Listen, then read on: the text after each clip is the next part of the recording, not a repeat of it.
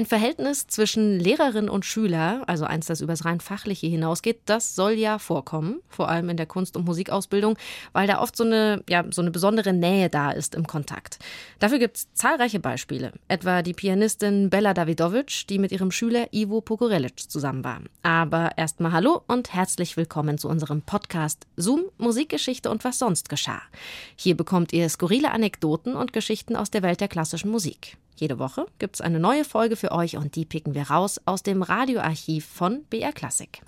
Ich bin Christine und heute geht es nicht um Davidovic oder Pogorelic, sondern um Dimitri Schostakowitsch, den russischen Komponisten, der nämlich eine, ja, ein bisschen rätselhafte Beziehung zu seiner Schülerin Galina Ustwolskaja hatte. Und jetzt wünsche ich euch viel Spaß beim Hören. Ich glaube daran, dass die Musik von Galina Ustwolskaja weltweite Anerkennung finden wird bei allen, die der Wahrhaftigkeit in der Musik entscheidende Bedeutung beimessen.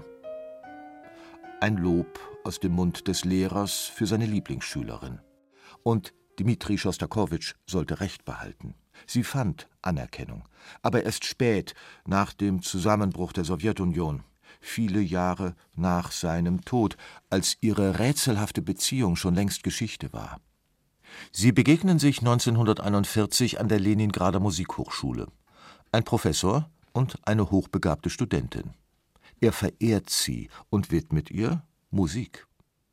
Der lieben Galja Ustwolskaja vom liebenden D. Schostakowitsch. 1947 wird sie für ein halbes Jahr seine Assistentin am Konservatorium. Es ist schon wahr, dass sie eine Schülerin von Schostakowitsch gewesen ist, erinnert sich ein Freund der Komponistin später vieldeutig. Aber nicht jeder Schüler kann sich damit brüsten, dass der Lehrer seine Themen in eigenen Kompositionen benutzt, ihm seine Handschriften schenkt und seine neuesten Werke zur Durchsicht schickt, um dessen Meinung dazu kennenzulernen.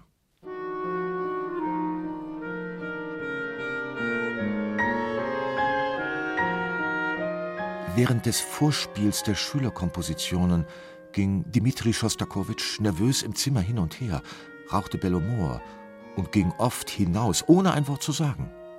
Wie es mir scheint, war er ein neidischer Mensch. So erinnert sich Galina Ustwolskaja an die Jahre ihres Studiums. Geboren 1919 in St. Petersburg, seinerzeit Petrograd, bald Leningrad, wächst sie in einer sowjetischen Kommunalka, einer Gemeinschaftswohnung, auf. Einfaches Essen, ärmliche Verhältnisse. Das Kind trägt den Mantel des Vaters auf. Ein Jurist, der aus einer Priesterfamilie stammt. Die Mutter, die aus einer verarmten, adligen Familie kommt, ist Lehrerin. Die Eltern haben kein Geld, doch leisten sie sich eine Hauslehrerin, Deutschstunden und Musikunterricht für die beiden Töchter. Galina ist ein schüchternes Mädchen, das lieber stundenlang ziellos durch die Straßen trödelt und die Schaufenster anschaut oder den Vögeln beim Baden in den Pfützen zusieht, als in die Schule zu gehen. Ein eigenbrötlerisches Kind, das sich manchmal unter dem Klavier versteckt. Sie kämpft mit einem widerspenstigen Instrument und spielt schlecht Cello und ist doch früh besessen von einem absoluten Willen zur Musik. Als ich in der Kindheit Eugen Onegin in der Oper hörte, heulte ich so, dass man mich aus dem Zuschauerraum entfernt hat. Onegin tat mir einfach leid. Mutter sagte, dass man Galina nirgends mit hinnehmen darf, weil sie uns nur Schande bringt.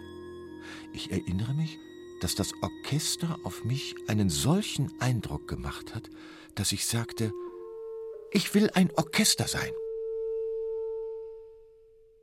Nicht du befindest dich unter meinem Einfluss, sondern ich mich unter deinem.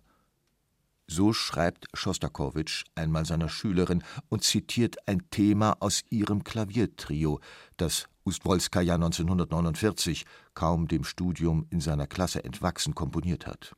Sie klingt in seinem fünften Streichquartett an.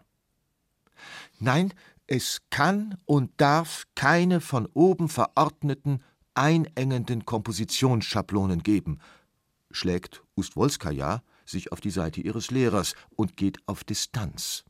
Sie meidet die Herrschenden und versucht, sich allen Vorgaben von oben zu entziehen, verweigert sich jedem offiziellen Kompositionsauftrag. Später verbannt sie den Taktstrich aus ihrer Musik, schreibt spröde, sperrig, unbequem. Mit bitterem Unterton erinnert sie sich an Begegnungen.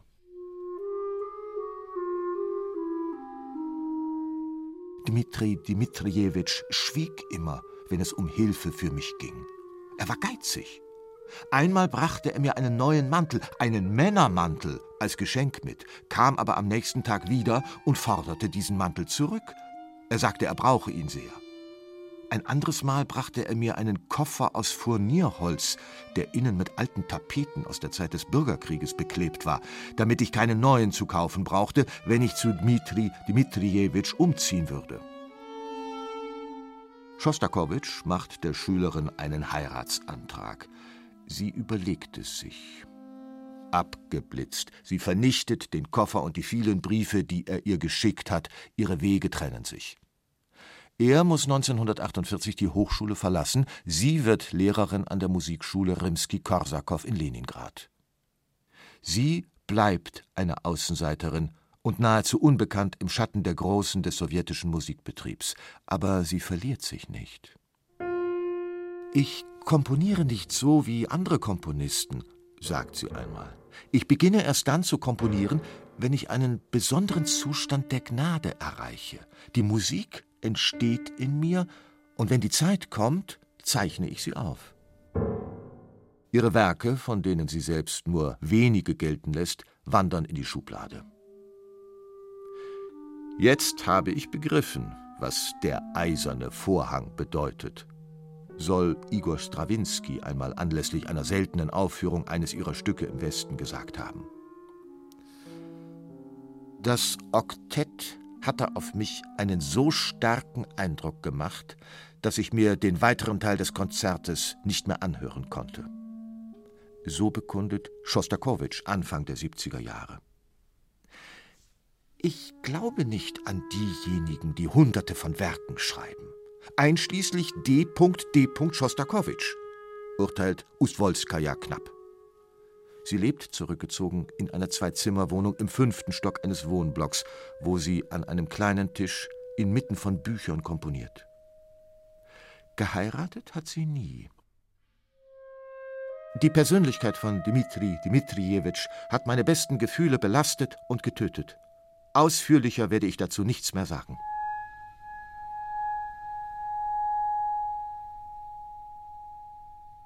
Tja, wenn bei Künstlerinnen und Künstlern Gefühle ins Spiel kommen. Schostakowitschs Leidenschaft zu seiner Schülerin Ostwolskaja, die stieß ganz offensichtlich nicht auf die gewünschte Gegenliebe. Das war ein Zoom von Wiebke Matischok. Zoom, Musikgeschichte und was sonst geschah, gibt's immer samstags neu in der ARD-Audiothek und natürlich überall, wo es Podcasts gibt. Und abonniert uns doch einfach, dann verpasst ihr nichts mehr. Und nächstes Mal geht's dann um den einarmigen Pianisten Paul Wittgenstein. Der hat sich einst bei Maurice Ravel ein Konzert bestellt. Und darüber haben die beiden sich richtig in die Haare gekriegt. Wenn ich ohne Orchester spielen wollte, hätte ich kein Konzert mit Orchester bestellt. Ich bin ein alter Pianist und das klingt nicht. Ich bin ein alter Instrumentator und es klingt doch. Interpreten sind keine Sklaven. Interpreten sind Sklaven. Wir hören uns nächstes Mal wieder. Bis dahin macht's gut. Eure Christine.